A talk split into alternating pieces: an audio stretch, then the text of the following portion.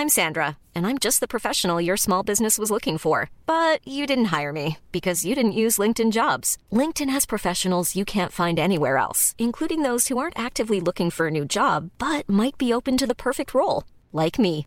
In a given month, over 70% of LinkedIn users don't visit other leading job sites. So if you're not looking on LinkedIn, you'll miss out on great candidates like Sandra. Start hiring professionals like a professional. Post your free job on linkedin.com/people today.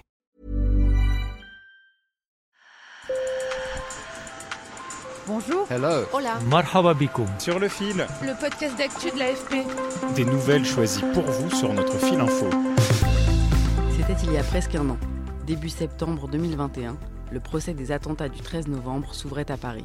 À la barre depuis, de nombreux témoignages se sont succédés, avec beaucoup de larmes et de colère. Aujourd'hui mercredi, la cour d'assises spéciale doit rendre son verdict. Deux rescapés du Bataclan ont partagé avec nous leurs émotions après plus de neuf mois de procès. Un récit recueilli par Boris Bozino. Sur le fil.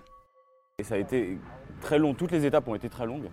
Et là, euh, moi, j'ai- très hâte que ça se termine pour le coup. Parce que euh, je pense qu'il est, temps de- il est temps de laisser ça derrière nous. Il est temps de. de- de- la justice va parler, va s'exprimer, et ce sera à nous, en fait, de. de- c'est peut- c'est peut-être un peu violent, mais de, passer à autre chose. Et même si on n'y arrive pas, et ça va être difficile, il faut le dire. Moi, en tout cas, j'ai soif que ça avance et qu'on et qu'on y aille. Et je disais la même chose l'an dernier, j'avais hâte que ça commence, et là, j'ai hâte que ça s'arrête. Vous venez d'entendre David Fritz Göppinger. C'est un grand brun barbu aux cheveux longs, un vrai fan encore maintenant de métal en particulier et de concerts en général. Ce franco-chilien avait 23 ans au moment des attentats, et pendant plusieurs heures, il a été l'un des otages du Bataclan. Devant la cour d'assises spéciale, en octobre, son témoignage, remarquablement calme, a éclairé le tribunal sur l'attitude des assaillants. Et de son côté, l'audience l'a aidé à remettre en contexte ce qu'il avait vécu en 2015. On- a vraiment regardé tous les faits à la loupe et ça nous a permis, nous, en tant que victimes, en tant que partie civile dans l'audience, de faire exister euh, euh, une nouvelle façon de voir l'événement en fait. Et c'est cette nouvelle façon de voir l'é- l'événement, en tout cas, moi je ne peux pas parler pour toutes les victimes, mais je peux parler pour moi. Euh, moi, ça m'a permis de peut-être mieux comprendre certains aspects, peut-être mieux connaître aussi l'implication de, toutes, ces, personnes qui sont dans le box. Et c'est hyper important quand on est victime de mieux comprendre ce qui nous est arrivé, ou en tout cas comment on, en est à, comment les gens ont préparé tout ce qui nous est arrivé finalement le 13 novembre.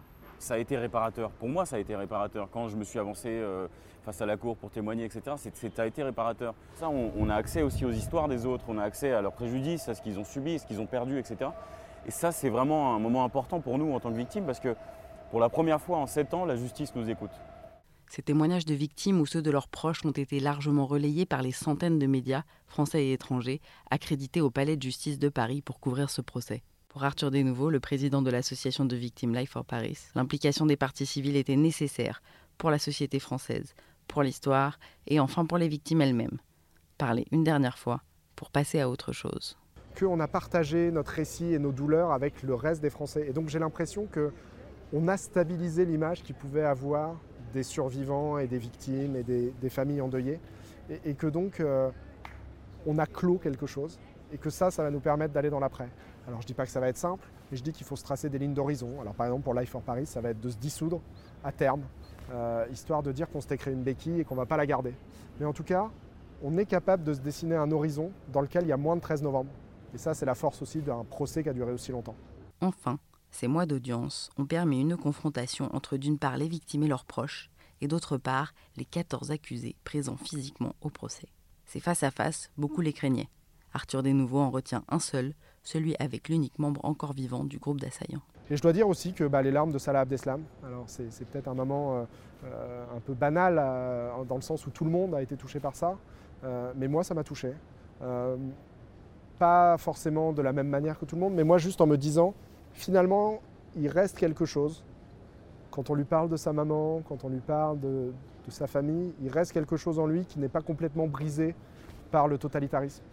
Je ne suis pas du tout euh, sûr qu'on arrive à le ramener euh, dans le giron de la civilité, mais en tout cas, qu'un djihadiste aussi endurci, qu'un type qui le premier jour du procès arrive et dit Moi je suis un combattant de l'État islamique, après plusieurs mois d'audience se met à pleurer et demande pardon, j'ai trouvé que ça validait le fait qu'on se fasse tous aussi mal à chambouler nos vies pendant euh, neuf mois. Ça ne m'appartient plus, j'ai toujours essayé de ne pas me positionner comme un juge pour justement pas avoir euh, trop d'affect euh, d'un ordre punitif qui, vire vite à la vengeance. Donc moi, je ne suis pas hyper intéressé par le verdict, beaucoup plus par le fait de savoir s'il va y avoir un appel ou pas. Euh, parce que c'est ça, dans l'après, moi j'aimerais pouvoir me dire que je tourne la page définitivement. Ensuite, je suis lucide sur le fait qu'il y aura probablement un appel. Sur le fil revient demain. Merci de nous avoir écoutés. Si vous aimez notre podcast d'actualité, laissez-nous des étoiles sur les plateformes ou écrivez-nous à podcast au singulier at afp.com. On répond toujours. Bonne journée. Flexibility is great. That's why there's yoga. Flexibility for your insurance coverage is great too. That's why there's United Healthcare Insurance Plans. Underwritten by Golden Rule Insurance Company, United Healthcare Insurance Plans offer flexible, budget friendly coverage for medical, vision, dental, and more. One of these plans may be right for you if you're, say, between jobs, coming off your parents' plan, turning a side hustle into a full hustle, or even missed open enrollment. Want more flexibility? Find out more about United Healthcare Insurance Plans at uh1.com.